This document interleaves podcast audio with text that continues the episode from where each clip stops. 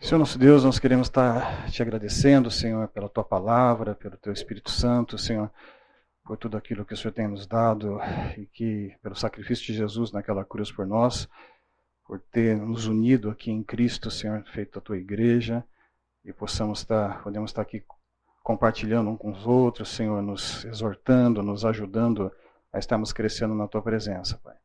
Eu peço que o Senhor continue a obra que já começou nas nossas vidas e que possamos estar crescendo cada dia mais, Pai, para estarmos dentro da expectativa que o Senhor tem para conosco. Peço que o Senhor nos dirija hoje, nos abra a mente, possamos entender a Tua palavra, Senhor, e possamos estar crescendo na Tua presença. É o que eu te peço em nome de Jesus. Amém. Muito bom, pessoal. Bom, nós temos vindo aí na, na questão do, do estudo dessa parte de algumas atualidades, né, envolvendo o judaísmo, o islamismo e o cristianismo nos dias de hoje, a gente está entendendo um pouquinho mais sobre o nosso contexto atual. E no finalzinho da aula passada, nós comentamos ali um pouco a respeito do.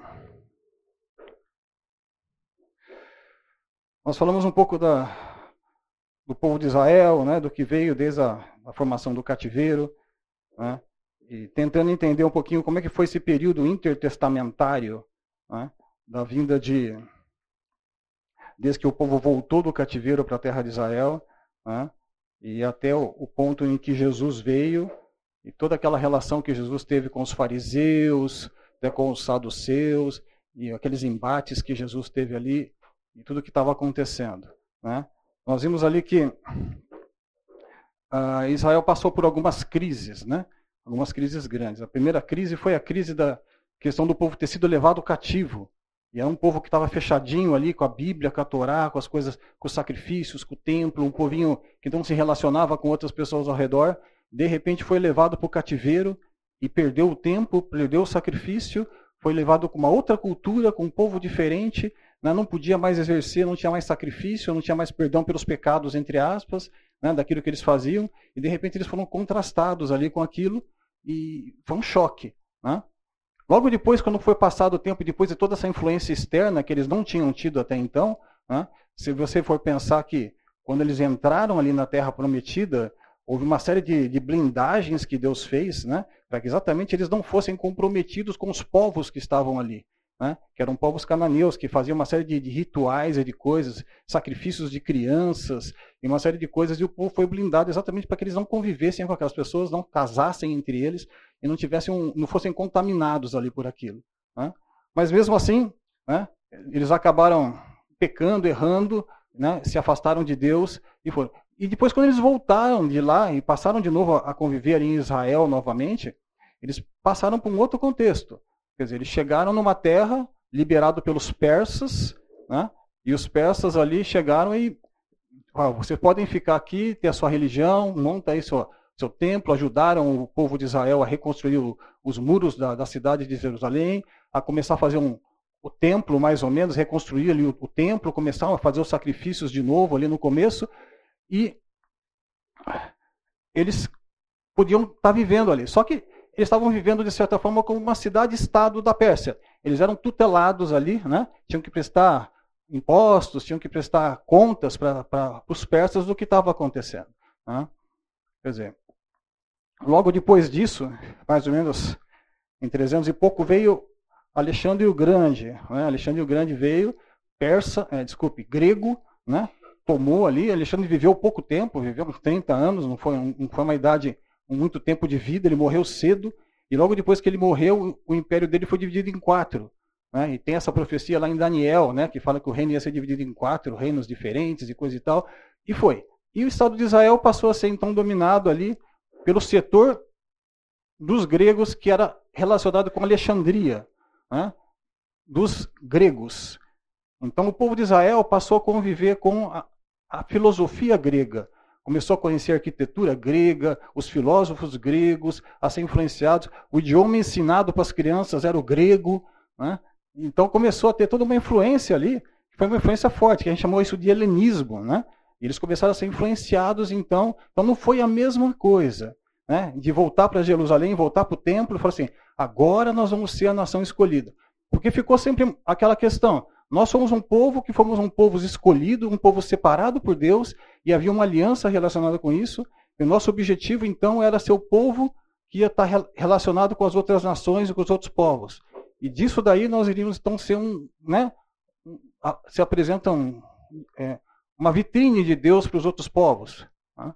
Então, tudo isso, de certa forma, quando eles voltaram, ele fala assim, mas agora que nós vamos ser a vitrine para o mundo, né? nós vamos ser sacerdotes, nós voltamos para o nosso templo, voltamos para o nosso espaço, que vai ser de nós agora? Só que aí veio os persas, os gregos, né? até que apareceu no finalzinho ali do no ano 200, mais ou menos, né? quando passou do período dos, da parte dos Ptolomeus ali para os Sassácidas, os Ptolomeus eram os egípcios, né? Na parte de, de Alexandria, de egípcios. E depois o domínio passou para os sírios, que era uma parte, um, um segundo né, bloco daqueles dos gregos de Alexandre, mas eram dominados pelos sírios. E o que aconteceu? Esses gregos que ficavam ali na parte da Síria, do Líbano hoje, da Síria hoje, né, eles resolveram realmente implementar. Não, agora esse povo judeu vai se tornar helênico mesmo, vai ser grego. Né, vamos implementar. Não aceitamos mais que eles tenham um templo, que eles vão fazer. O que, que eles fizeram? O, vamos colocar aqui. O Seleucida aqui, né? Foi nessa parte do Seleucida, né? Então, nessa fase, o que aconteceu? O, o rei da época, ele falou assim, nós vamos sacrificar um porco no altar do templo de Jerusalém. Né? E pegou um, um sacerdote e um grego, foram até lá, colocaram um porco né? e foram até o altar e sacrificaram o porco na igreja, no, no templo de Israel. Né? Isso causou um. Né? O, o, sacerdote que estava ali ficou revoltado. Né? E o que, que ele fez? Ele assassinou os dois. Assassinou o sacerdote, que falso sacerdote que estava ali matando o porco, e assassinou também o grego. E fugiu. Né? E com isso surgiu uma nova fase ali, que foi uma fase de que eles pegaram e começou a ter revoltas, e o filho desse sacerdote que, que assassinou começou também a fazer uns grupos de revolta, uns grupos de, de, de ali, brigar contra os gregos, até que eles conseguiram, depois de algum tempo, fazer uma revolta e conseguiram tomar o poder. Né? Que são os famosos macabeus. Né? Nós temos uns livros apócrifos né, na, na, na, Bíblia Católica ali, que tem os livros de Macabeus. Tem o primeiro e o segundo, se eu não me engano. São oito. Né? Tem, tem oito livros, na verdade, rodando com o nome de Macabeus. Né? Mas o que aconteceu é que, com essa fase, revolta, e quando eles assumiram o poder, o que, que aconteceu? Eles falaram assim: agora vai. Né? Quer dizer, a gente, depois de tanto tempo, domínio persa, domínio grego, né? agora nós vamos ter uma fase que Israel vai voltar a brilhar e vai ser luz para as nações. Porque agora nós temos independência. Nós dominamos novamente o trono de, né, de Jerusalém, estamos independentes novamente. O que, que aconteceu? Logo em seguida, os, os, reis que entraram dos Macabeus, depois que o pai, que tinha assassinado os dois, né, que era o, o, o mais velho, que, que, era o sacerdote ali do templo, passou isso para os filhos. E o, o que aconteceu? Mesma coisa de sempre. Se a gente vê toda a história do povo de Israel, era um rei bom, um rei ruim, um rei bom, um rei ruim, né? E um que era temente ao Senhor, outro que fazia o que era mal perante o Senhor. Né? E esses dois que entraram ali também, os, os macabeus que entraram ali também não eram diferentes. Né? Um assassinou o outro, quando entrou no poder, ele prendeu todos os parentes para não ter concorrência, botou todo mundo na cadeia, né? até que depois ele foi assassinado e assassinar. Um tomou o poder do outro e foi uma confusão. Né? E vocês veem que tem uma mulher aqui, não? Sabia que Israel tinha tido uma, uma rainha? Né? Salomé Alexandra. Né? Salomé Alexandra, ela tinha sido casada com, com Aristóbulo. Né? E quando Aristóbulo morreu, ele tinha prendido Alexandre de Janeu, que era irmão dele. Aí ela foi lá, soltou Alexandre de Janeu e casou com ele. E aí ficou os dois reinando ali por um tempo. Né? Nessa fase, Alexandre Janeu se desentendeu com os fariseus, porque os fariseus estavam naquela situação. Quer dizer, veja bem, eles vinham de uma invasão, eles vinham de um período grande que eles estavam né, sob domínio de um monte de povos estranhos. De repente, eles assumiram o poder. Os fariseus acharam o quê? Puxa, agora né, nós vamos instituir né, o templo de Jerusalém, a lei, a Torá, o povo vai voltar a buscar a Deus, vamos seguir ali as leis certinho. E eles tinham passado nesse período a se tornar muito seletivos. Por quê? Existia uma briga com os gregos, o helenismo. Quer dizer, uma forma de se defender, né, de não deixar o helenismo tomar conta e a, a secularização né, do, da Torá e do judaísmo, eles começaram a se fechar, a se isolar. Então os fariseus começaram a se separar, de certa forma, para tentar preservar mesmo a religião judaica. Né? E com isso, o que aconteceu? Eles começaram a ter um desentendimento. Tanto esses dois, tanto o Aristóbulo, o João Escano e Alexandre Newton, eles começaram a fazer parceria com os gregos.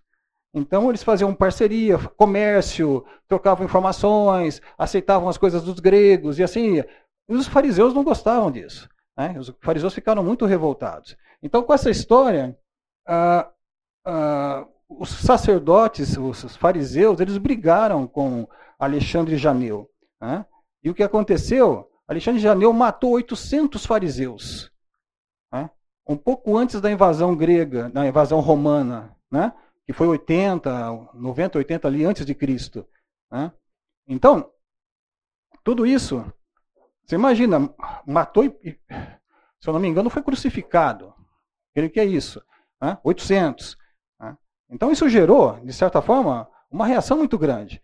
Quando ele morreu, o Alexandre de morreu, os fariseus apoiaram Salomé Alexandra. Salomé Alexandra gostava dos fariseus, tinha um bom relacionamento com os fariseus, e nessa época praticamente os fariseus passaram a dominar, porque eles então assumiram junto com Alexandra né, e começaram a exercer uma influência forte sobre ela, e com isso eles passaram a ter uma influência muito grande na, na administração do, do, do povo, né, do, do, país em si, de Israel. Foi nessa época que teve a invasão romana. Né? Então, quando os romanos entraram, no começo fizeram ali uma parceria, até que depois tomaram o poder de vez e invadiram de vez Israel. Né? É, os fariseus eram muito fortes. Né? E eles tinham um papel bastante preponderante ali nessa questão. Né? Então, toda essa, essa questão envolvia aquilo que era a realidade de Jesus na época quando Jesus veio. Né? Ah, vamos voltar então. O...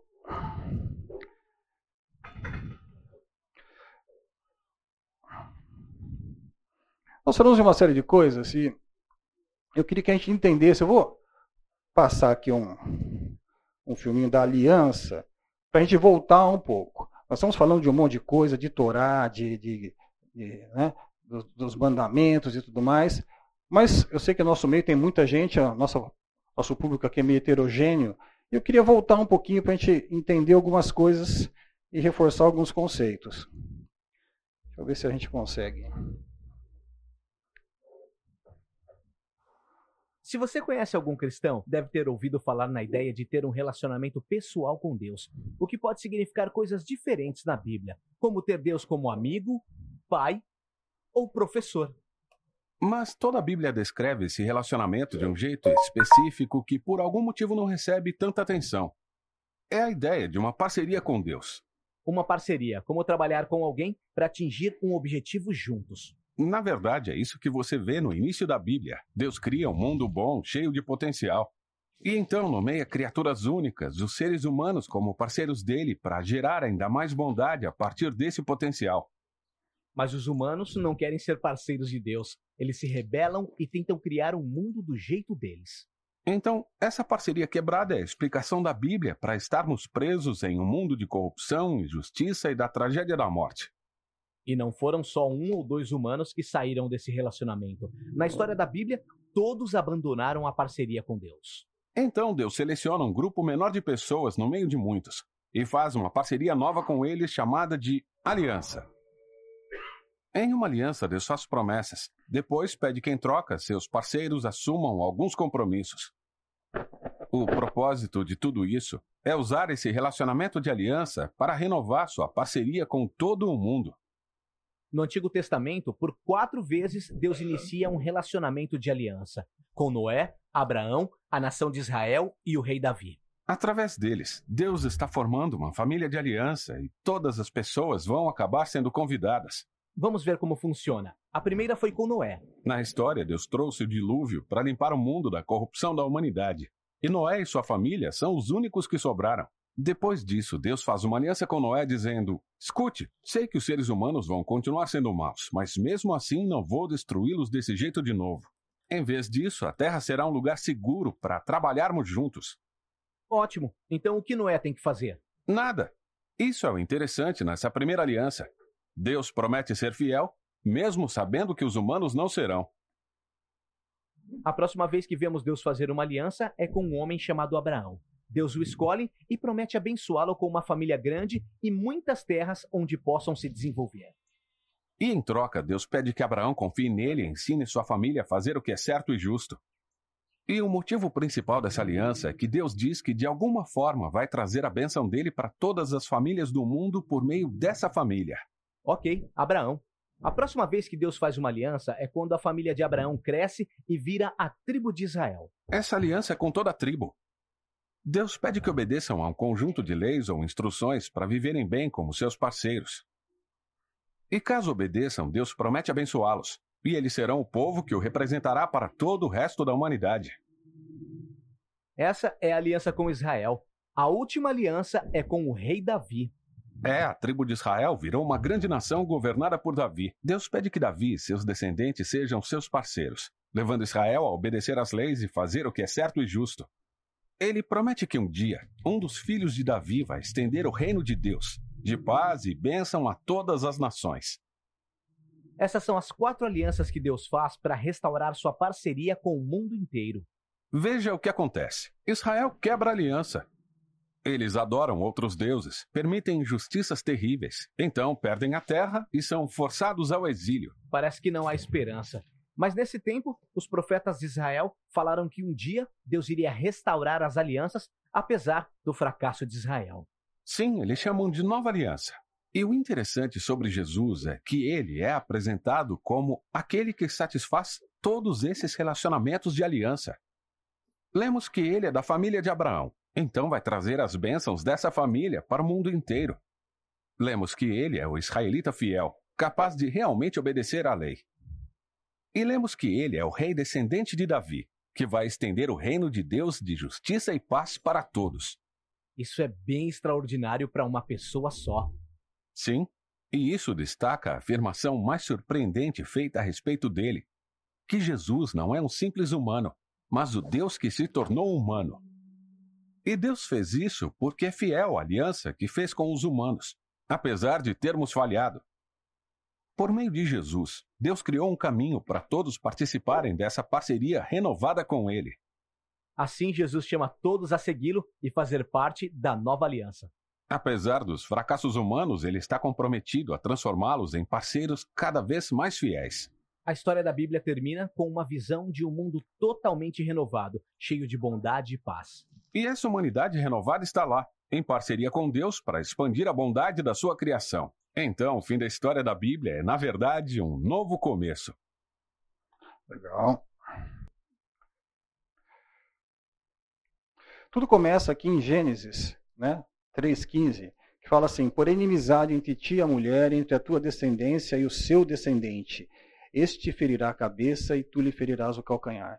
A Bíblia é um livro de relacionamentos. A Bíblia mostra o relacionamento de Deus com o homem, como esse relacionamento foi quebrado né? E como Deus, a partir de Deus mesmo, assim que isso, isso aconteceu, Deus já proporcionou ali né, um, uma saída, uma solução para isso.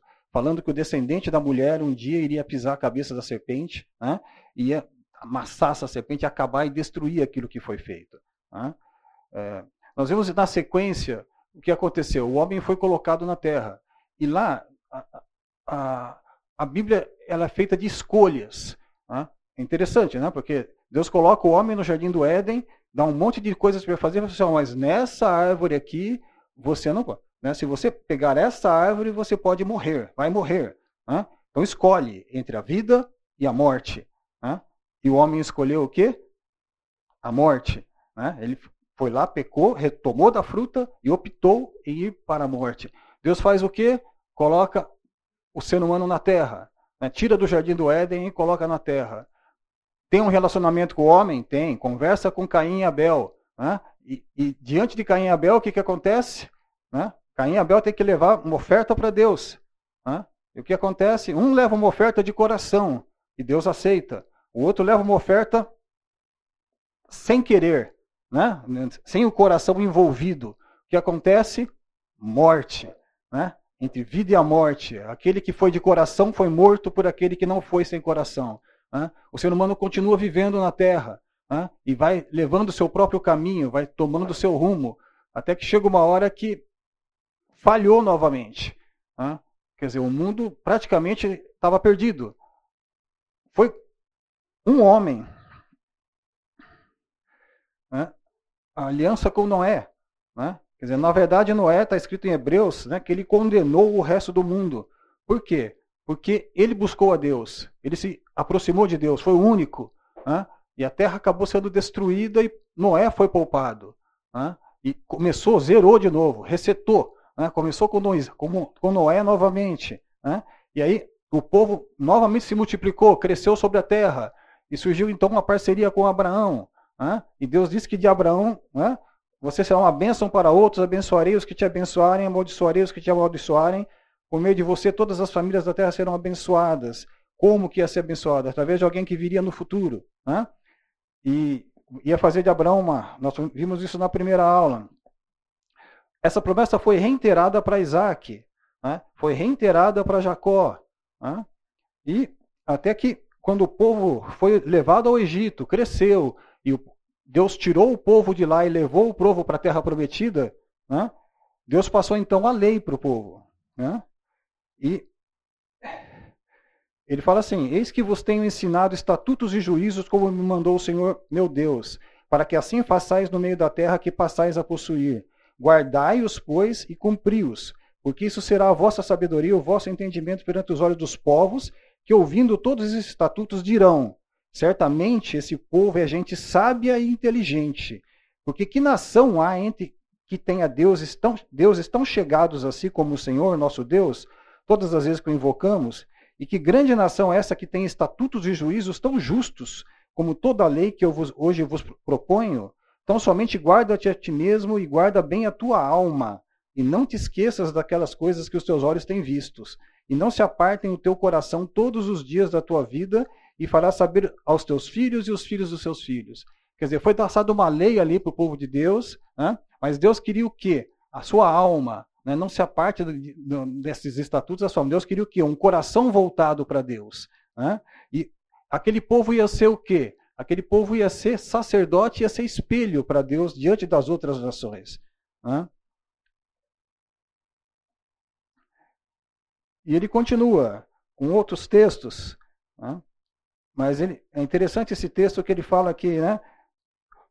Guardai, pois, cuidadosamente a vossa alma, né? Pois aparência nenhuma visse no dia do Senhor vosso Deus que vos falou em Orel e no fogo, para que não vos corrompais e façais a imagem esculpida na forma de ídolo, semelhança de homem e tal. Ele fala para não fazer né, imagens, esculturas, para não, não, adorar o céu, não adorar a lua, não adorar as estrelas. Né? Isso é colocado ali. Ah, No verso 14, aqui embaixo, ele fala assim: Não te desviarás de todas as palavras que hoje te ordeno, nem para a direita e nem para a esquerda, seguindo outros deuses para os servides. Deuteronômio 28, 13 e 14. Aqui em cima, no 2, ele fala assim: Nada acrescentareis à palavra que eu vos mando, nem diminuireis dela, para que guardeis os mandamentos do Senhor vosso Deus que eu vos mando. Quer dizer, não era para tirar nada da Bíblia, não era para colocar nada na Bíblia. Nós vimos lá depois, na época de Jesus, que o quê? Existia uma Torá oral então eles pegavam a lei e acrescentaram à lei uma série de outras coisas que não estavam na palavra. Mas eles tinham sido orientados aqui atrás que não era para acrescentar absolutamente nada. Né? E mesmo assim eles foram colocando regras e regras e regras e regras, transformaram uma coisa que era assim numa coisa assim, né? praticamente impossível né? de ser levada. Né? Hum... E Deus disse ali também na, na parte de Deuteronômio, que nós vimos no final da aula passada, né? Fala assim: quando, pois, o Senhor teu Deus os tiver lançado de diante de ti, eles tiverem entrado na terra, não digas no seu coração, por causa da minha justiça é que o Senhor me trouxe a essa terra para possuir, porque pela maldade dessas gerações é que o Senhor os lança diante de ti. Não é por causa da tua justiça, nem pela retitude do teu coração que entras a possuir a terra, mas pela maldade dessas nações. O Senhor teu Deus as lança de diante de ti, e para confirmar a palavra do Senhor teu Deus, jurou a teus pais, Abraão, Isaac e Jacó. Eu vou comentar um pouquinho mais na próxima aula, talvez, sobre essa questão da do, de, você, do, de Deus ter mandado matar as nações, né? Quando eles entraram ali na Terra, né? Aquelas nações tinham que ser aniquiladas de certa forma, e não foram todas. Quer dizer, foram cinco nações ali que Deus deixou ordem clara. Por quê? Porque Deus estava exercendo juízo sobre aquelas nações, como está no texto. Assim como muitas vezes os persas vieram, né, os babilônios exerceram juízo sobre Israel, né, aqui no caso, Israel estava exercendo juízo sobre eles. Mas a gente vai comentar mais para frente. Coloquei esse texto aqui também, porque falando de islamismo, né, o islamismo tem a questão de invadir, de matar, de, de entrar, né, e de, de, de invadir, né, e tudo isso é baseado nas escrituras e baseados em textos como esses, que eles usam, ah, tá lá, já tinha lá no Velho Testamento, já tinha assim, nós estamos né, praticamente fazendo uma coisa parecida. Né? E muitas vezes a gente tem coisas que a gente não consegue entender. E tem realmente determinações que Deus colocou no Velho Testamento que não cabe a nós decidir. O, o Senhor é, é, é soberano sobre tudo, ele julga as nações. Né? E no final de Deuteronômio ele fala: as coisas encobertas pertencem ao Senhor, nosso Deus, porém as reveladas nos pertencem, a nós e a nossos filhos para sempre, para que cumpramos todas as palavras dessa lei. Então tem muita coisa que na verdade aconteceu ali no passado que a gente não vai entender completamente, mas fazia parte do plano global de Deus para aquilo que estava acontecendo. Né? Muito bom. Aqui a aliança com Davi. Para lembrar também da gente, esse texto de Manassés, quando a gente fala assim, não, o povo de Israel foi invadido, foi levado cativo, né? E, e tudo mais. Nós vimos lá atrás o que Deus recomendou para o povo quando deu a lei para o povo. E existem vários tipos de aliança. Né? aliança lá atrás com, com Noé, aliança com, com Moisés, era uma aliança unilateral. Deus prometeu uma coisa e falou assim: eu vou fazer de você uma grande nação. Né? Eu não vou mais terminar com a terra na forma de dilúvio. Eu vou, dizer, é, é, a partir de Deus, quem garantia a aliança era Deus. Não, não tinha nada da parte do homem para fazer. Quando foi com o povo de Israel, foi uma aliança com responsabilidade. Né? E foi, Deus foi muito claro: se vocês fizerem isso, vocês vão ser abençoados. Se vocês não fizerem, né, vocês vão ser prejudicados. Né? Existe uma cobrança, existe uma, uma regra, existe uma, uma lei ali que foi estipulada. Né? E eles optaram. Tanto que Moisés, no final do texto, fala assim: escolhe vida ou morte. Né? Se você quer escolher a vida, você vai ser abençoado. Se você quiser escolher a morte, você vai morrer. Né? Você pode decidir, você vai fazer o que você quer. Né? Mas é você que decide, você tem a responsabilidade. Veja bem o que Manassés, foi um dos últimos reis de Judá, né? veja o que ele fez. Tinha Manassés 12 anos de idade quando começou a reinar e reinou 55 anos em Jerusalém. Essas coisas do Velho Testamento é gozado, né? A gente vai pensar, ah, 55 anos. Pô, gente, 55 anos é tempo, né?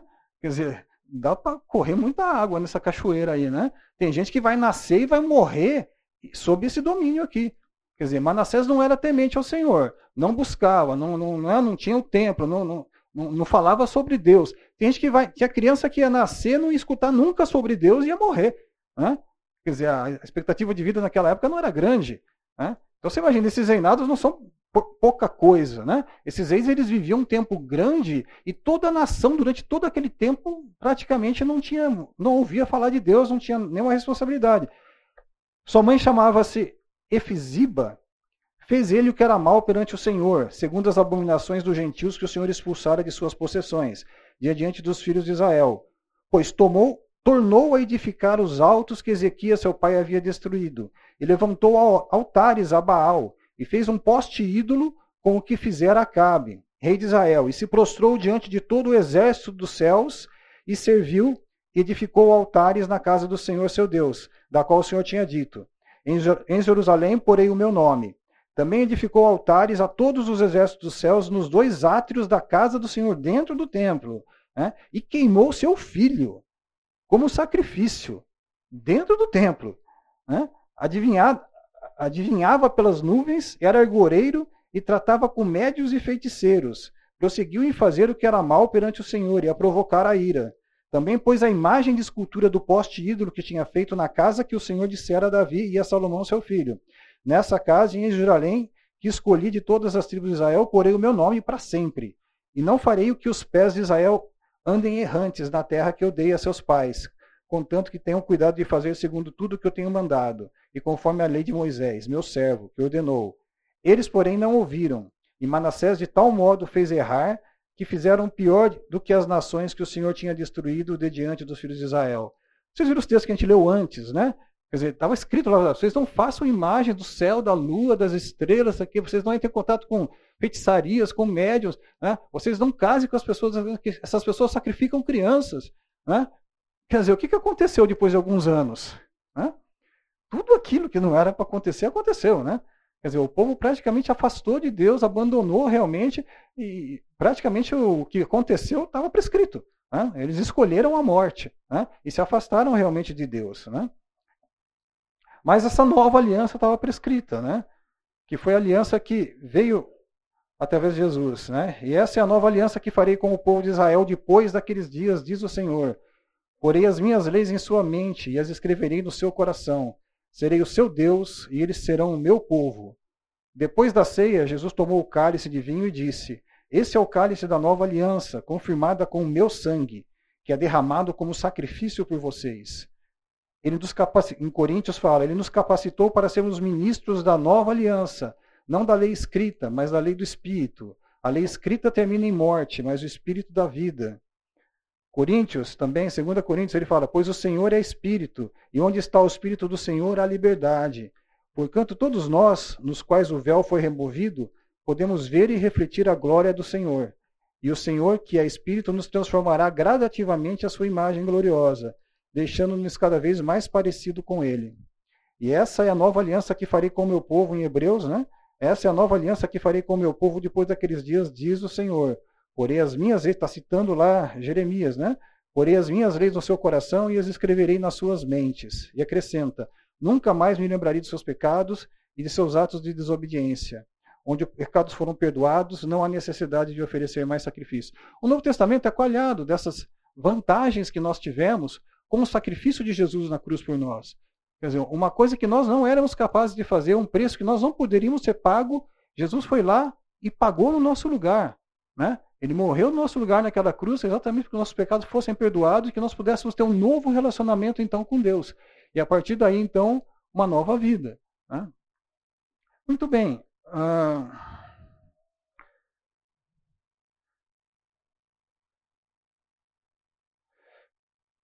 Eis que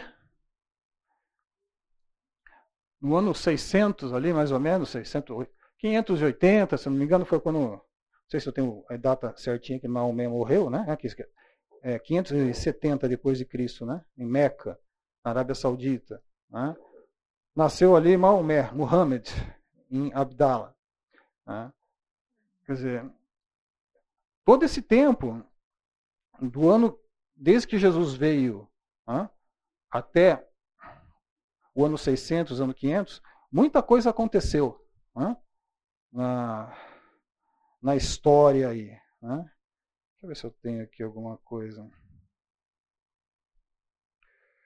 Existia aqui, depois que Jesus veio, o cristianismo começou a se estender. Né? Paulo fez as viagens missionárias, levou lá o evangelho para a Ásia Menor, que é a região ali da Turquia e tudo mais. Né? O evangelho se espalhou pela, pela Itália todinha, ali região da, da, de Roma e tudo mais, e acabou sendo um, tomando praticamente né, uma boa parte do, do, do, mundo ali naquela época. Né? E no ano 300, mais ou menos, nós que somos aqui cristãos, né, que sabemos de tudo aquilo que Deus nos dá em termos de amor, de bondade, de virar outra face, de perdoar, né, de agirmos uns com os outros aí com tudo que nós temos, né, no ano 300, Constantino, né, ele numa visão, numa batalha em que ele estava tentando brigar com os romanos e tentar reconquistar lá o Império Romano, ele teve um sonho e viu num sonho uma cruz. Né? E nessa cruz tinha escrito lá XP. Ele foi lá, pegou as suas ações e investiu na XP. Não, não foi isso. Né? XP é o começo da, da palavra Cristo ali, né? Está em grego ali no cantinho lá em cima, lá, XP seria a tradução em grego de Cristo. Né? Mas ele viu essa, essa, esse sonho, ele viu lá o XP, e aí com isso ele achou, e achou que ia, ia ganhar a batalha, porque ele estava brigando lá para dominar o Império Romano, juntar o Império Romano do Ocidente com o Império Romano do Oriente. E ele foi para a batalha e colocou nos, né, esse estandarte aí, né, o brasão dele, a, a sigla XP, que era uma cruz com o P no meio. E ele ganhou a batalha. E a partir daí ele começou a achar que é, o Cristo estava né, estimulando ele, ajudando ele nas batalhas e tudo mais. Ele começou a usar o estandarte nas guerras. E ele realmente foi ganhando e foi avançando. e foi Ele acabou unificando o Império Romano daquela época. Né? E, e, tinha ali uma. Né, que foi o Império Bizantino. O Império Bizantino estava dominando aqui praticamente né, toda essa região aqui, que é, pegava a região aqui de Israel e tudo mais, pegava aqui a região da, da, da Turquia aqui, né, a região da Grécia, né, e todo, pegava Itália tudo mais. Então, esse aqui era o Império Bizantino, nessa época. E foi quando surgiu Maomé. Né? Existia uma briga muito grande nos exércitos que vieram depois, na questão aqui, com os persas que estavam aqui, o Império Sassa, Sassanida, né? Eles estavam brigando aqui. Então, teve, depois que Constantino morreu, teve uma briga muito forte aqui do Império Romano com os, com os persas, que durou muitos anos. E o Império Romano ficou muito debilitado nos seus exércitos e tudo mais. Quando surgiu, aqui na Arábia Saudita, aqui embaixo, em Meca, né, o Maomé, e Maomé começou a colocar suas revelações e, e como é que foi a história de Maomé? Né? Maomé era uma pessoa que os pais morreram, ele foi morar com o tio, né? e depois disso ele começou a trabalhar com, com viajante, ele vendia as coisas. Né? E eles viajavam muito para a região aqui em cima, a região aqui da, da, de Damasco, da Síria, que fica aqui nessa região. Então ele fazia esse trajeto aqui. Como estava tendo esse embate aqui entre gregos, é, entre romanos e persas, né? O comércio começou a passar muito por aqui para ir em direção a Alexandria e as outras cidades que aqui da, do norte da África, Egito. Então aqui era uma região de muito comércio. Existia aqui uma pedra negra, que era um meteorito que havia caído e tinha formado ali, eles tinham formado uma tenda quadrada que era chamada de Caaba. Né? Essa Caaba, ela era idolatrada ali pelo pessoal e o pessoal fazia procissão para lá e, e mas era cheia de deuses pagãos ali dentro. Né? Mas era aquela pedra, era uma pedra que tinha sido idolatrada. E a família de Maomé era uma das famílias que cuidavam dessa pedra. Né? Então ele tinha ali um lado religioso ali tudo mais, né? mas ele era um mercador hábil. E ele se casou com uma, uma da, a dona da caravana que ele costumava fazer, ele se casou com ela. Né? E aí ele passou a ter um subiu de nível. Né? Ele que era um órfão, que não tinha dinheiro, não tinha nada, de repente passou a ter um nível maior, pôde não fazer mais tantas viagens de caravana e começou a sentir um lado mais religioso e começou para ir algumas cavernas ali. Naquela época, ano 500, 600, já tinham muitos monges, já tinham cristãos, já tinham judeus que também tinham fugido lá de Israel daquela época e que habitavam ali a Arábia e habitavam também a região da Babilônia, tinham várias aldeias judaicas nessas regiões, tá? Então, ah, ele teve contato com essas pessoas. E ele ia até Damasco, fazia as viagens de caravana. Então ele teve contato com um judeu, né? toda aquela história do Talmud, a questão do que a gente viu na, na aula passada, né? da, da, formação do Talmud, né? da formação da, da, da Mishnah, da Gemara, isso tudo foi depois de Cristo. Né? Quer dizer, quando Cristo morreu, né? os judeus teve a invasão de Jerusalém, o povo foi disperso, aquela Torá oral que era transmitida de um para outro passou a não ter mais ia se perder aquele conhecimento, o pessoal pegou, se juntou né, e, fez tanto ali na, na, região da Babilônia quanto na região da, da Palestina, eles fizeram o, o Talmud de Jerusalém né, e o Talmud babilônico, né, que foram essas compilações. Eles pegavam o pessoal que, tinham ouvido falar dos, dos rabinos lá e escrevendo, escrevendo, escrevendo, escrevendo. Então eles fizeram a Mishnah, que era um comentário da Torá, e depois fizeram a Gemara, que era um comentário da Mishnah. Né? E montaram né, aquele livro.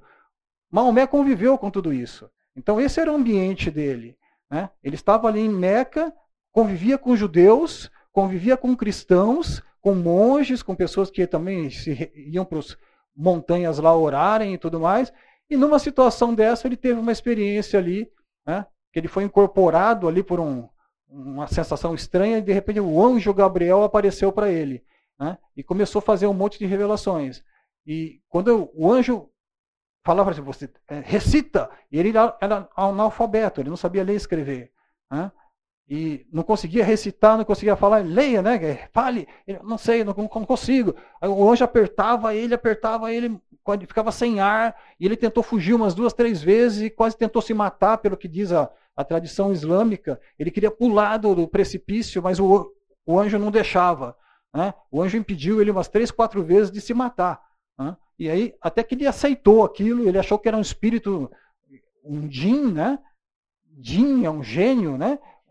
Na verdade, vem daí, né? Os árabes achavam que existiam gênios, que eram espíritos do mal, né? junto com anjos e, e demônios. Né? Então, o, o, gênio, Aladim, o gênio da lâmpada, é, é daí. Né? Isso e tá no, está no Alcorão. Né? E, então, ele achou a princípio que era uma coisa dessas. Mas depois ele percebeu que, e, conversando com a sua esposa, ela falou assim: não, mas. E tinha um, o cunhado dele também era cristão, né? entre ela, não, isso aí deve ser de Deus. Né? Vamos, continua fazendo, porque Deus está se revelando para você. Né? E recebi uma mensagem que é para fazer um intervalo, então daqui a pouco a gente volta.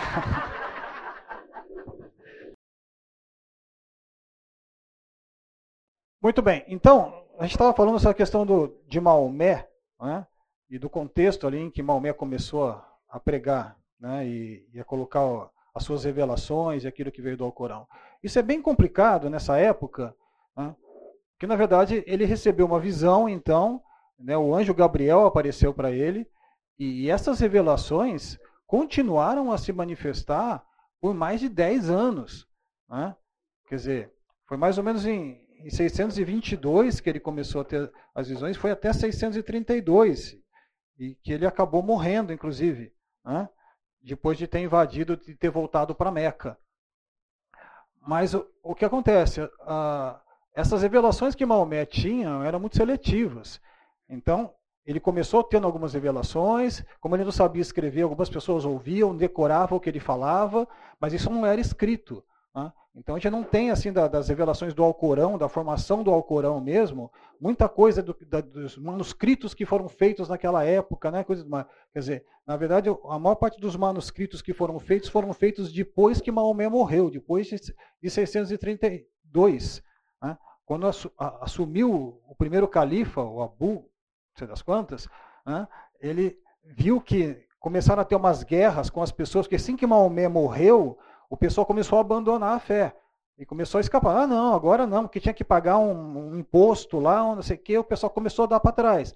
Aí o que eles fizeram? Fizeram uma guerra contra essas pessoas, para fazer as pessoas continuarem fiéis ao islamismo. E nessa história, eles não tinham, as pessoas que estavam na, na batalha, na guerra, que tinham convivido com Maomé, começaram a morrer. E, né, morreu um aqui, morreu outro lá, e as pessoas que mais sabiam decoro, o Alcorão e aquela coisa toda, estavam morrendo. Ele falou assim, para aí, né, vamos juntar um povo aqui, pega uma pessoa e fizeram lá, um, um montaram um grupo lá para poder escrever então aquilo que tinha sido falado. E as pessoas que tinham uma memória boa, mas olha, tem que ser boa memória mesmo, né? Para guardar 114 suras, né? Não sei quantos versículos em cada sura, e, e fazer isso decor, né? É, hoje em dia eu não sei nem o telefone da minha mulher, só aperta o botãozinho lá, clique, né? E toca, né?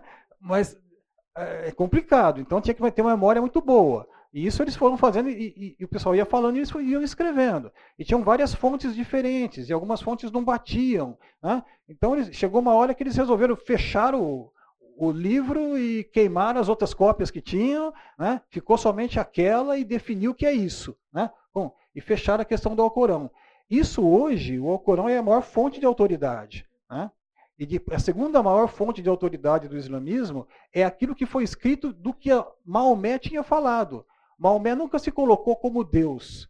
Maomé sempre se colocou como o profeta. Ele só falou as coisas, então ele não era, não tinha que ter uma vida santa, não tinha nada. Só que com isso, com o tempo, as pessoas que foram falando sobre ah, que Maomé disse, né? então a Rashid lá, a fonte de, de, de inspiração do, hoje em dia que nós temos a respeito do, dos textos santos ou sagrados da época, eles começam sempre assim, é porque fulano disse que fulano disse. E aí escrevia o que aconteceu. Quer dizer, tinham duas fontes, né? Fulano disse que escutou de fulano, que escutou de Maomé. Né? E aí escrevia. Então, as fontes são assim, né? A gente conhece telefone sem fio, né? a gente sabe como é que funciona. Né? Então, mas chegaram a um acordo, mas tem livros e livros escritos depois disso do que foi que Maomé disse e como é que era a vida de Maomé, e Maomé ficou sendo considerado o humano mais perfeito que já viveu. Né? E o melhor exemplo a ser tomado em todas as suas atitudes, sejam as menores quanto as maiores. Né? Então, só um parênteses. Mas tem muita coisa para falar a respeito de Maomé e tudo mais, mas eu vou pegar uma linha hoje que eu queria discutir com vocês, que tem um pouco a ver com aquilo que nós falamos até agora. Né? Então, está aqui quase tudo que Maomé sabe foi transmitido oralmente, né? raramente de fontes primárias e tal, e aqui fala mais ou menos o que, o que aconteceu. Mas o, o, o islamismo em si, ele surgiu num contexto de rivalidade. Você imagina que quando surgiu o islamismo, você já tinha o judaísmo e você já tinha o cristianismo. Então tem muito texto no Alcorão que fala contra o cristianismo e contra o judaísmo, porque esses dois já tinham sido revelados. Né? Então ele já sabia da existência deles, então ele fala se, se né, antagonizando com aquilo que o cristianismo falava e aquilo que o judaísmo falava. Né? Então, é, ele e também é, uma das grandes brigas de Maomé ali era, era o politeísmo que tinha ali em Meca, né, que era um centro mundial, ali todo mundo se encontrava ali por causa das rotas de comércio. Então ali naquela caba tinha deus, duzentos e tantos deuses lá dentro, de diversos países diferentes, e era uma bagunça. Então ele implantou ali um monoteísmo quando ele começou a ter as revelações dele, né? E brigava também, baseado talvez no monoteísmo judaico no começo, né? E também o, o monoteísmo trinitário do cristianismo. A primeira fase de Maomé, quando ele começou a receber as revelações, ele era amigo dos judeus e amigo dos cristãos. Por quê? Nessa fase inicial de Meca, quando ele começou ali a conviver com as pessoas, ele, ele achava que os judeus iam aceitá-lo. Ele, né, falou assim, nossa, eu sou o, último profeta, a última revelação, né? e os judeus vão falar, nossa, né? é você, é o cara. Né? E o que aconteceu? Ele foi grandemente hostilizado, tanto por judeus né, que achavam que ele era louco, né, quanto pelo pessoal que tinha os santos lá da Caaba e que também não, não aceitaram o que ele estava falando. Ele começou a ser perseguido, ele começou a fazer bullying, começou a ter um monte de coisa a respeito disso. Queria falar? Só uma, uma pergunta, é, sou completamente ignorante no, Corão, mas nesse começo, será que não tinha muitas coisas que tinha na, na Bíblia também no Corão? Ou só depois dessa hostilização que passaram a escrever, é, é, vamos dizer assim, ou só se lembrar das coisas contrárias. Você tem informação sobre isso? Sim, sim. E eu vou mostrar aqui, inclusive. Tá? É... Mas o, o que acontece é exatamente isso. Como a revelação foi progressiva em 10 anos, 15 anos de revelação do anjo Gabriel falando para ele, ele recebendo e falando, e as pessoas né, e, e, ouvindo aquilo. Então, muita coisa ele foi falando, ele foi adaptando, entendeu? Então existe, se você pegar, quando a gente faz a avaliação do, do, do Alcorão, ela tem fases diferentes. Inclusive existe uma regra no Alcorão que a última, a, a última mensagem é a que vale. Né? Entendeu? Então, existe alguns textos ali, eu tenho anotado, que não sei está para frente aqui, mas que a, a última revelação anula as outras, as anteriores. Entendeu? Então, se ele receber uma revelação agora dizendo isso, as outras estão. Né? Porque Allah é, Allah é soberano para poder né, decidir se ele resolveu que agora não é mais assim, ele, ele pode mudar no momento que ele quiser, tá certo?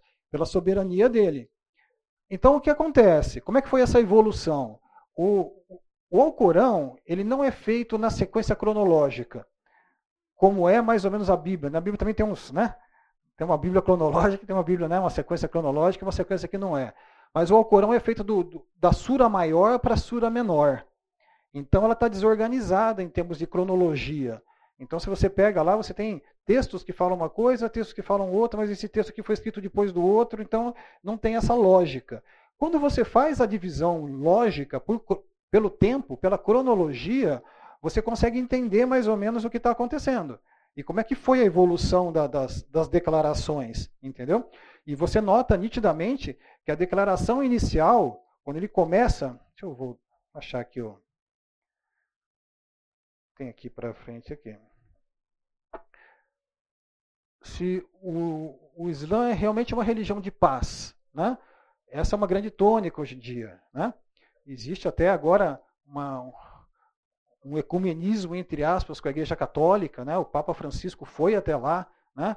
e, tem uns pareceres aí para frente que, que é meio complicado. Né? Olha aqui, viagem apostólica do Papa Francisco aos Emirados Árabes Unidos. 3 a 5 de fevereiro de 2019. Em nome de Deus, que criou todos os seres humanos iguais nos direitos, nos deveres e na dignidade, e os chamou a conviver entre si como irmãos, a povoar a terra e a espelhar sobre ela os valores do bem, da caridade e da paz, em nome da alma humana inocente que Deus proibiu de matar, afirmando que qualquer um mate uma pessoa, e como se tivesse morto toda a humanidade, a quem quer que salve uma pessoa, é como se tivesse salvo toda a humanidade. O que existe? Só um parênteses, né? Existe o Concílio Vaticano I e o Concílio Vaticano II. O concílio é chamado de Vaticano quando ele é feito na cidade específica, né? Concílio de Niceia, Concílio né, de Trento, é, Concílio de Vaticano foi feito na cidade, foi lá no Vaticano. Né? Então teve o primeiro concílio que foi mais ou menos em 1965, mais ou menos. Né? E esse concílio houve uma grande mudança. Como tem o, o liberalismo no, no, nos evangélicos, né? O movimento liberal em que a Bíblia contém a palavra de Deus, não é a palavra de Deus, né? Nós temos que adaptar o evangelho, senão as pessoas vão sair da igreja, porque no mundo moderno eh, essa mensagem não é mais aceita, não dá mais para ficar com a Bíblia assim, porque né, as igrejas vão acabar, né? O povo tem que aceitar paz e amor, um monte de outras coisas aí que são mais coisas atuais. Nós temos que modernizar a Bíblia, né? O mesmo tipo de raciocínio existe na igreja católica. Né? E já teve um cisma lá atrás que foi a reforma protestante, né? e nesse meio tempo o pessoal viu que a igreja estava esvaziando, as pessoas estavam saindo, estavam se secularizando, e eles começaram a fazer então os movimentos internos na igreja católica nesse sentido. E no de 65, no Concílio Vaticano I, já foi colocado né, que o, os islâmicos somos coiguais ali, somos, temos o mesmo Deus, os mesmos ideais, aceitamos o único Deus, apesar de ter a diferença de Cristo, eles não aceitarem a Jesus, mas nós temos o mesmo Deus que veio de Abraão e não sei o quê. Né? A, a ideia de que e, e, não é isso, né? Quando a gente vai ver, o Deus deles não é o nosso Deus, é diferente. Né? Apesar de usarem a mesma retórica ali, né? A, a, visão é completamente diferente. A única coisa que tem de igual é a questão de Abraão ali no começo, mas o resto né, muda tudo. Mas, voltando aqui na questão, então assim, existe agora essa questão do ecumenismo, né, que está graçando aí entre essas questões.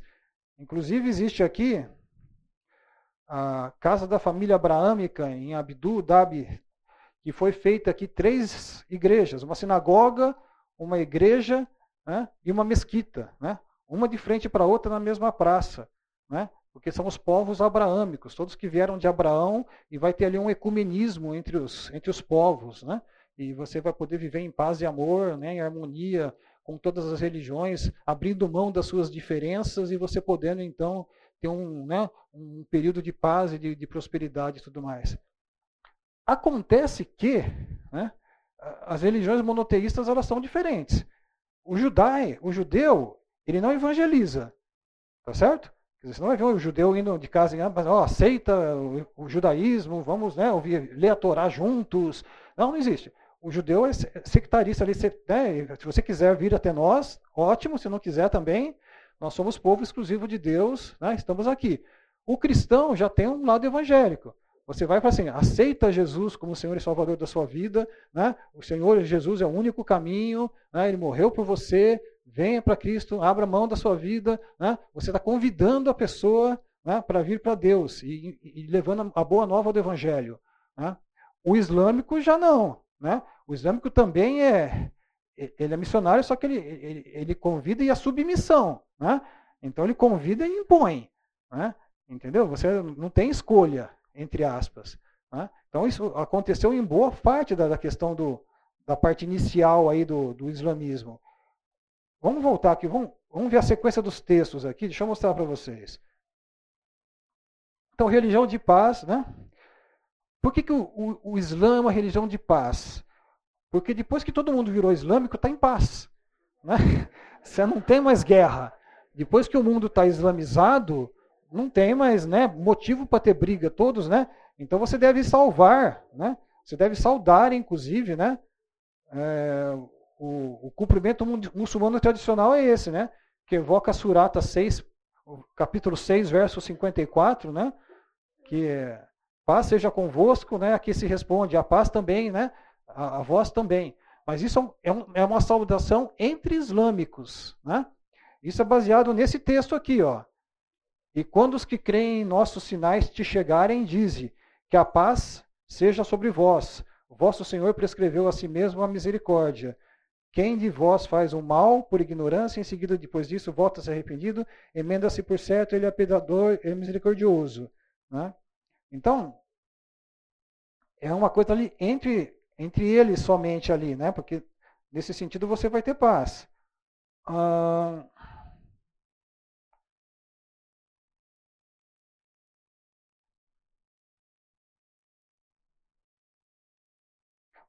eu tinha a sequência do texto ali, mas na sequência do texto ele fala que aqueles que são que não são muçulmanos, né, devem ser levados a, a se converterem, coisa e tal. Tem a sequência do texto. Eu acho que eu não coloquei aqui.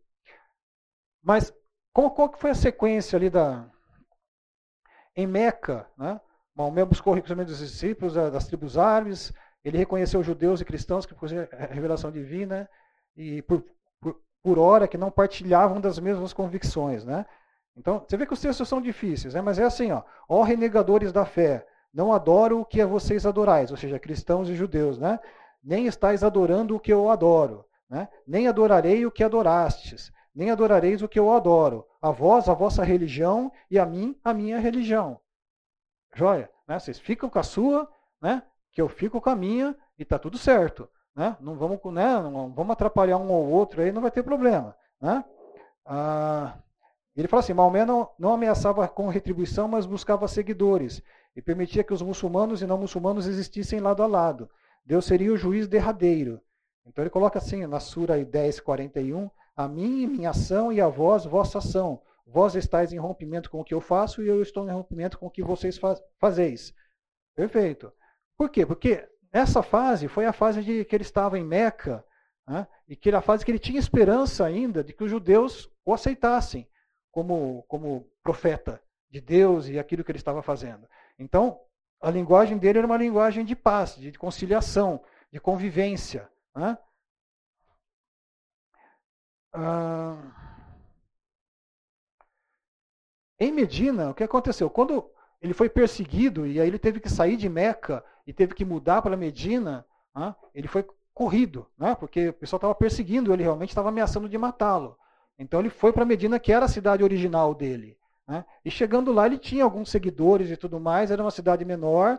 ele começou ali a pregar e o pessoal começou a aceitar a mensagem dele. E ele começou então a, a ter seguidores e começou, foi colocado como prefeito da cidade ali. Ele passou a ser o líder político ali daquela região. Né? E como líder político, ele teve acesso aos seguidores dele ali, passaram a ser um exército né, formar um grupo de mercenários. Eles começaram a atacar as caravanas que vinham de Meca e que iam para Meca. Né? E aí e começou a ter um embate ali, porque eles estavam atacando, mas como é que era né, atacar, ia lá, como é que fica tal. Mas teve ali um, um certo embate. Né? E o que acontece? Aqui, ó, para legislador da jovem comunidade muçulmana, bem como comandante de exército e senhor da guerra. Houve também mudança na relação de Maomé com judeus e cristãos culminando em distanciamento e inimizades crescentes, o que para as três grandes tribos judaicas autóctones em Medina, Banu Nadir, Banu, Banu Kunga e Banu, eram três tribos judaicas que tinham ali, quando teve lá a cisma de Israel e tudo mais, o pessoal espalhou para todo lado e muitos judeus foram para a Península Arábica e, e formaram aldeias ali de judeus né? e viviam ali naquela região. Né? E seguiam o judaísmo, e seguiam, liam a Torá e faziam as coisas ali. Né? E aí ele começou a antagonizar, então, começou a brigar com eles e tinha exército na mão, né? e acabou expulsando, acabou com as tribos judaicas. Eles tiveram que fugir dali, né? os que não foram mortos, né? acabaram fugindo da região. Tá? E até que. É...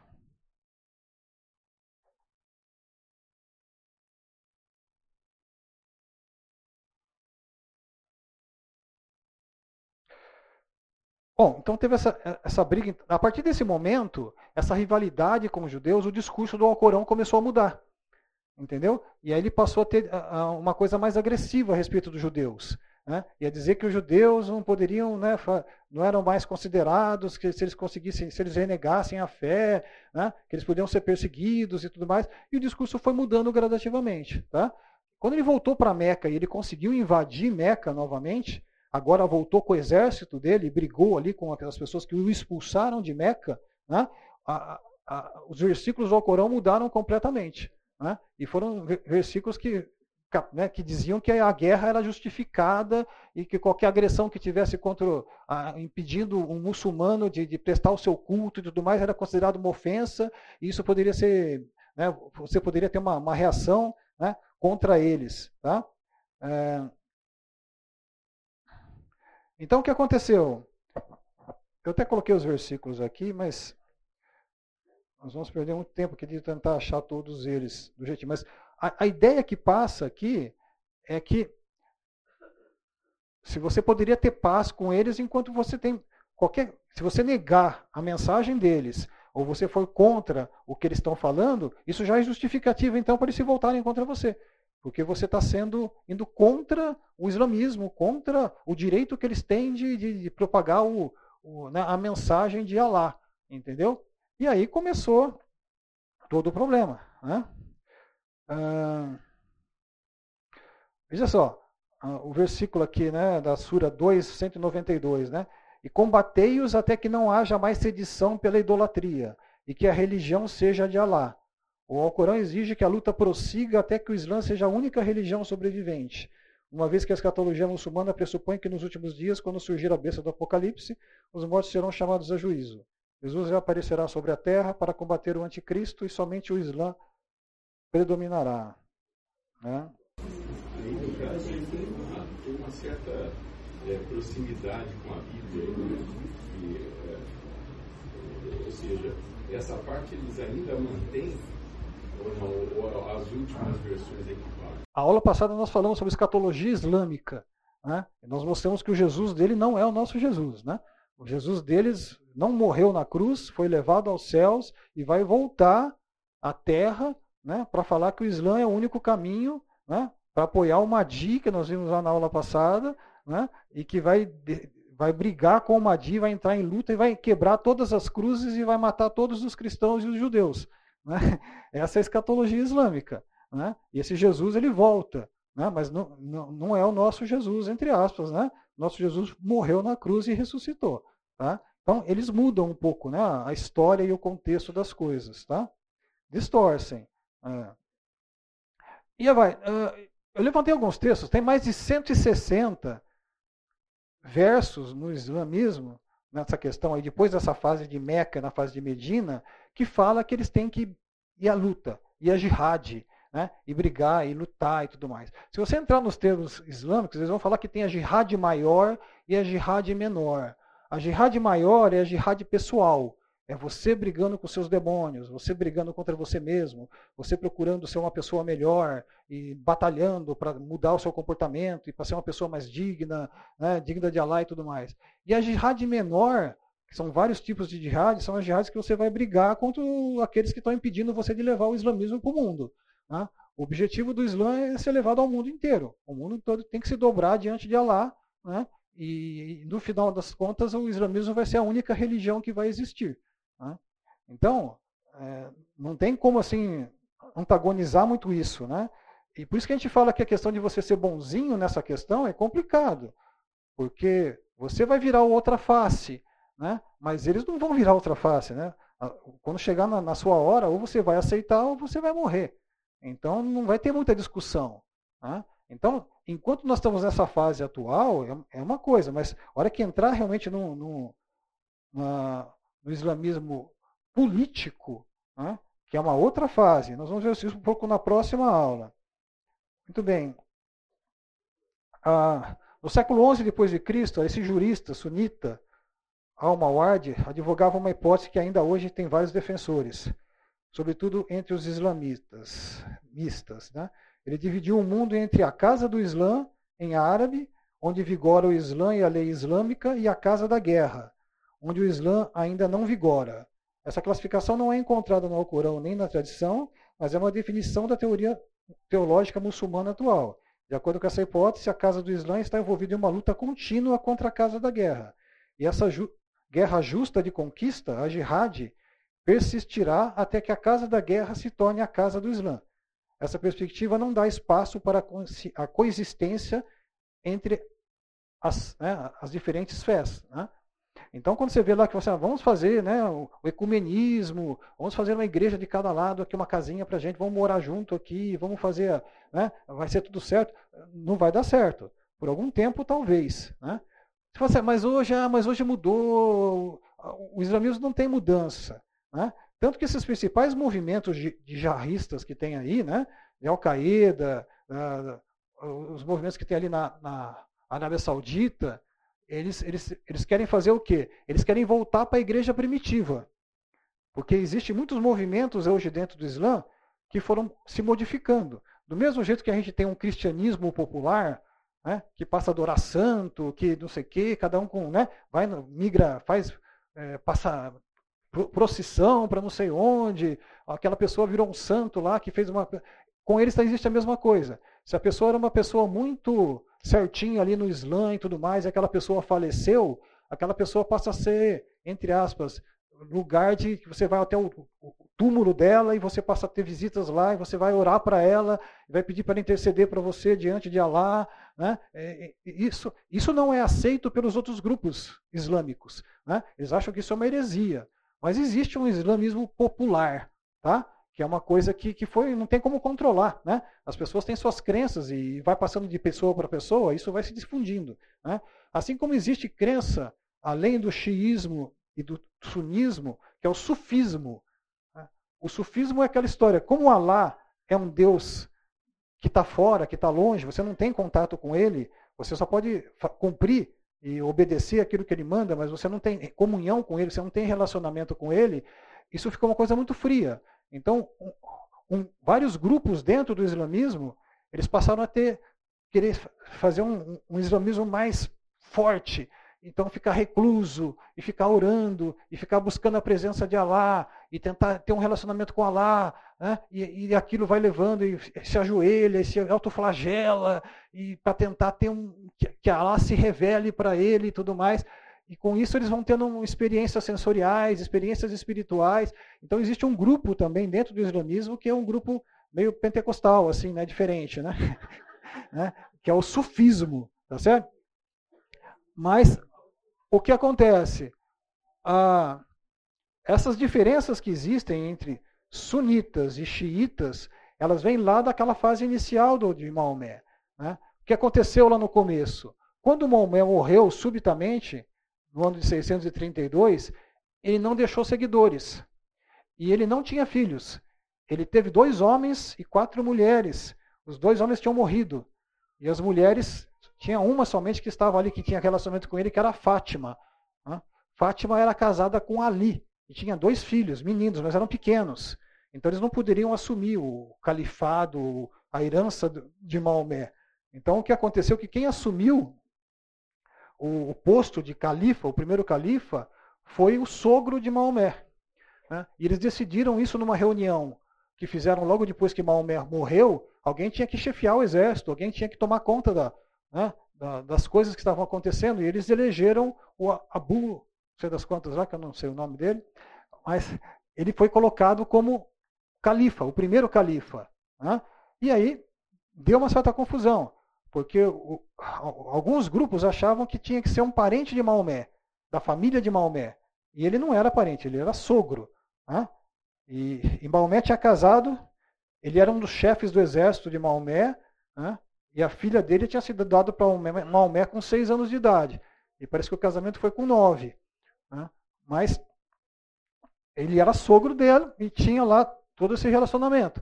Então, ele passou a liderar então o exército nessa fase inicial. Foi ele que compilou as primeiras, os primeiros textos do Alcorão e foi atrás de, de fazer né, os relatos, de passar a escrever isso nas primeiras guerras que foram acontecendo.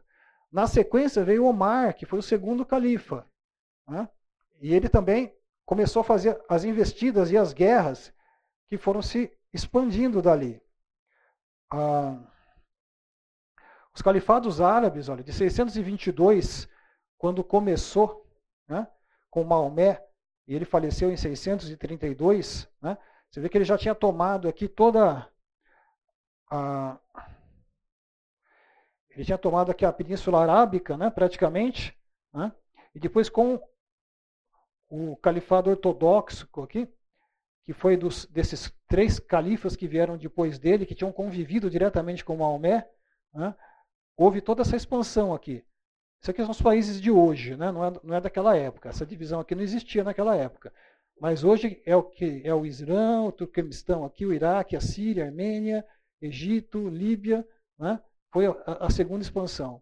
Lembra que a gente tinha falado que nessa época aqui estava tendo uma briga grande aqui do Império Romano né? com os árabes, né? o Império Bizantino aqui.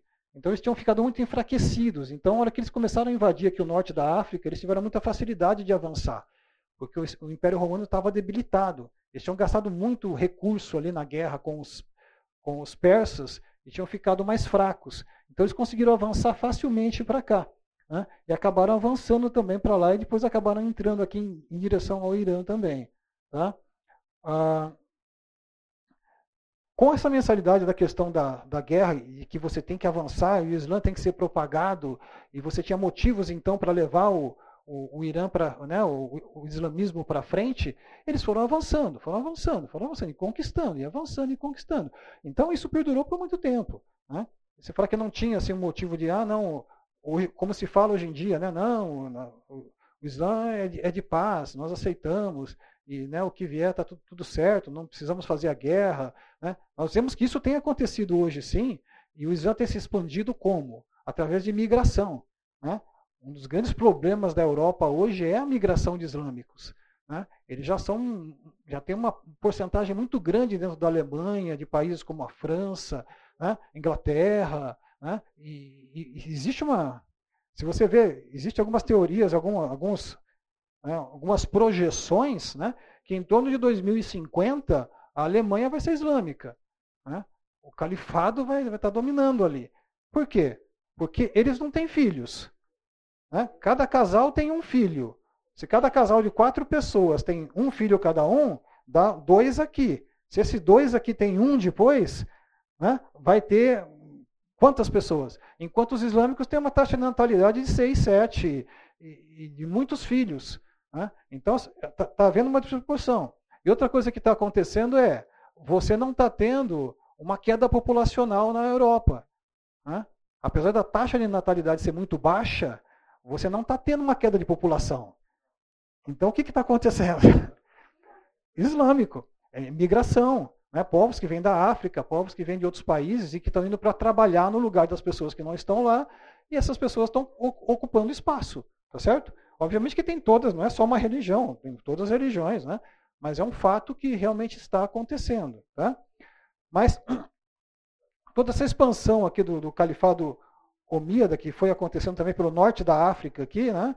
Ele acabou entrando aqui na, na Espanha e dominou Portugal, Espanha aqui, né? Nessa fase em 661 aqui, e praticamente ele parou o o Portugal ficou presinho naquele espacinho aqui em cima, aqui que tinha uma cadeia de montanhas aqui, eles se se aquartelaram ali, ficaram presos ali. E aqui teve uma batalha grande entre os francos aqui e o pessoal islâmico aqui que conseguiram barrar os islâmicos aqui. Eles ficaram presos aqui nessa região, também não conseguiram avançar aqui em direção à Europa. Tá? Nessa época, né, o, é, existe, houve, houve que na Europa foi o, o, início da Idade Média, né? A Idade Média começou em 490 e poucos, né? E foi até 1500. Né? Então todas essas fases, todo esse período aí da, da Idade das Trevas na Europa, esse reino aqui, que foi o reino islâmico, ele existiu aqui nessa região. E tomava a região da Grécia aqui, tomava a região das, dos, dos filósofos e tudo mais. Então foi uma região que, na verdade, enquanto a Europa estava em trevas, toda a parte islâmica do lado de cá estava fervilhando de arte, de, de cultura grega, eles estavam traduzindo os textos gregos antigos para o árabe, né? e tinha influência da cultura. Enquanto a, a, mexer no corpo humano era proibido né, na, na, na, Europa e por causa do cristianismo e tudo mais, os árabes tinham plena liberdade para fazer autópsia né, e abrir o corpo humano e ver o coração e ver o pulmão e estudar anatomia. Então eles desenvolveram uma série de textos né, sobre medicina e eles tinham uma medicina muito mais avançada do que a medicina da Europa na época. Tanto que o pessoal da Europa ia até a, a parte islâmica para ser tratado. Tá? Então, foi uma época que realmente eles, eles, Mas não foi uma época pequena, né? foi uma época muito grande. Né? Você vê aqui, o Estado otomano, né? 1481 mais ou menos, né? tomava toda essa região aqui. Ó, né? E aqui houve a, a Constantinopla, está aqui, Istambul, né? nessa região aqui, e aqui teve a queda de, de, Constantinopla, que foi a cidade que tinha sido feita por Constantino, caiu ali em 1490 e pouquinho. Né? E eles tiveram esse pequeno canhão aí, né, que eles usaram para destruir a, a, muralha da cidade. Né? Então eles tinham tecnologia, né, que foram fazendo ali de, de, de, de canhões e tudo mais. Houveram grandes cercos nessa época, né, que foi a Batalha de Lepanto, né? O grande cerco de Viena, que quando eles saíram de Constantinopla ali, eles tiveram acesso à, à Europa. E se eles continuassem avançando ali, eles iam tomar toda a Europa. E não ia sobrar nada. Eles pararam em Viena. Em Viena tiveram duas grandes guerras em Viena, que foi um cerco. A cidade era muito fortificada. Tá? E a Batalha de Viena em 1683, ela foi um marco, porque a cidade, eles cercaram a cidade toda e ficaram lá meses tentando derrubar a muralha da cidade e invadir. Se eles conseguissem conquistar, eles avançavam em direção ao centro da Europa. Né? Isso foi muito. E existe uma história interessante aí, que é a história dos padeiros. Né? Porque, exatamente, porque, a, porque a, as padarias eram debaixo da terra, não, eram sub, subterrâneas. Né? E os padeiros estavam lá fazendo os pãezinhos dele lá de madrugada e começaram a ouvir o barulho. Os caras não conseguiam passar pela muralha por cima, eles estavam cavando por baixo. Né? E os padeiros escutaram o barulho pim, pim, das, das, picaretas e tudo mais, né? e foram lá e alertaram os soldados e o exército, e o pessoal foi lá e conseguiu conter a, a entrada na cidade através das, das cavernas. Né? E aí eles fizeram esse pão aí, que foi um pão comemorativo, né? que é em forma de meia-lua. Né? sobre a vitória que eles tiveram sobre os árabes, né? sobre os, os islâmicos. Né? Então tem a estrelinha ali, né? né? mas é, o coração tem esse formato de meia-lua por causa disso, né? por causa da, da, da, Batalha de Viena.